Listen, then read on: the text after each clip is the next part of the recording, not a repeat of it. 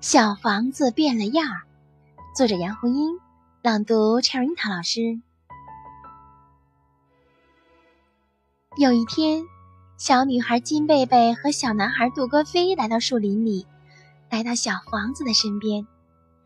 金贝贝一下子就爱上了小房子。我喜欢这座小房子，我一直想在树林里有一座自己的小房子。杜哥飞却不像金贝贝那样喜欢这座小房子，他嫌小房子太旧了。这座小破屋，杜哥飞说着，还踢了小屋子一脚。小屋子也伸出他的大脚，在杜哥飞的屁股上踢了一脚。哎呦！杜哥飞摸着他的屁股，谁在踢我？小房子赶紧把他的脚藏起来，他觉得逗逗这个小男孩还挺开心的。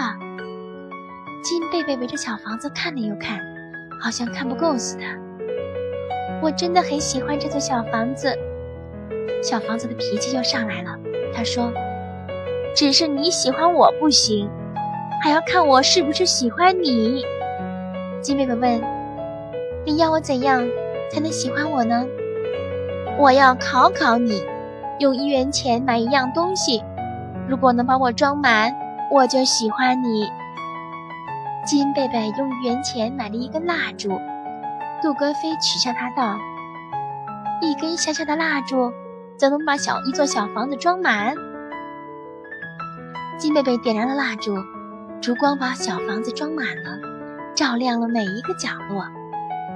金贝贝问小房子：“现在你喜欢我了吗？”“是的，我喜欢你，可是我不喜欢我自己。”金贝贝不明白，小房子，你为什么不喜欢你自己？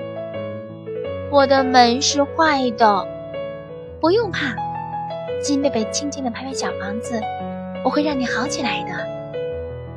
金贝贝去采了一篮鲜红的果子，一个一个的穿起来，做成一串门帘挂在门上。金贝贝站在小房子的门口，赞叹道：“多好看的门啊！”小房子还是不高兴。我的窗户是坏的，不用怕。杜格飞轻轻地拍拍小房子，我会让你好起来的。杜格飞跑了，不一会儿，他跑回来了，后面跟着一大群花花绿绿的蝴蝶。蝴蝶纷纷向小房子的窗口飞去，小房子的窗户上就像飘动着一副美丽的窗帘，红的门，花的窗。把小房子装扮的漂漂亮亮的。小房子，你知不知道你现在有多变多美？可是，可是，小房子还是不喜欢自己。我全身的油漆都旧了。不用怕，金贝贝和杜哥飞轻轻地拍拍小房子，我们会让你好起来的。杜哥飞和金贝贝向树林深处跑去。不一会儿。只见他俩一路叫着，爬呀爬呀，回到了小房子身边。一根根长长的爬山虎跟在他们的脚后边，飞快地爬着。爬山虎爬上了小房子，它伸展着嫩红的小脚丫，在小房子上爬呀爬呀，爬满了小房子。小房子变成了一座散发着清香味儿的绿色小屋。世界上最棒的小房子，小房子终于高兴起来。现在，他喜欢金贝贝，喜欢杜哥飞，也喜欢自己。对不起，小房子向杜哥飞道歉。刚见面时，我踢了你一脚。杜哥飞却说：“你没有踢我，因为你没有脚。我有的。”小房子伸出他的脚来。他觉得十分难为情，因为他的皮鞋已经张开了大嘴，大脚丫全露在外边。看你的鞋都烂了，应该换一双。可是到哪里去找这么大的鞋呢？杜哥飞和金贝贝正在发愁。树上的一只小鸟突然说道：“我们的鸟窝可以做它的鞋。”小鸟说完便飞走了。过了一会儿，有两只小鸟。衔着一个鸟窝飞来了，又过了一会儿，又有两只小鸟衔着一个鸟窝飞来了。杜哥飞和金贝贝把两个鸟窝放在小房子的脚边，小房子的大脚一穿，果然很合适，好舒服哦，又暖和又轻便。小房子走了两步，轻轻的，轻轻的，没有咚咚咚的声音。因为有了杜哥飞，因为有了金贝贝，一切都变得美好起来。美好起来的小房子，想起了大风车，想起了钟楼。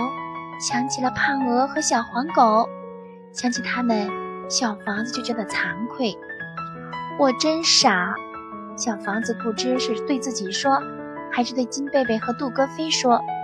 有大风车，有钟楼做邻居多好，有胖鹅和小黄狗住进来也不错。你为什么不去找他们呢？杜哥飞和金贝贝说的对，为什么不去找他们了呢？穿着鸟鸟窝鞋的小房子迈开大步又走了，轻轻的，轻轻的，没有咚咚咚的声音。金贝贝和杜哥飞在小房子里一摇一摇，一摇一摇，好好玩哟。小房子找到了小黄狗，小黄狗跳进了小房子里来。小房子找到了胖鹅，胖鹅跑进小房子里来了。小房子找到了大风车，找到了钟楼。杜哥飞和金贝贝从门窗里伸出头来，看风车在夕阳里悠悠地转，听钟声在晚风里当当地响。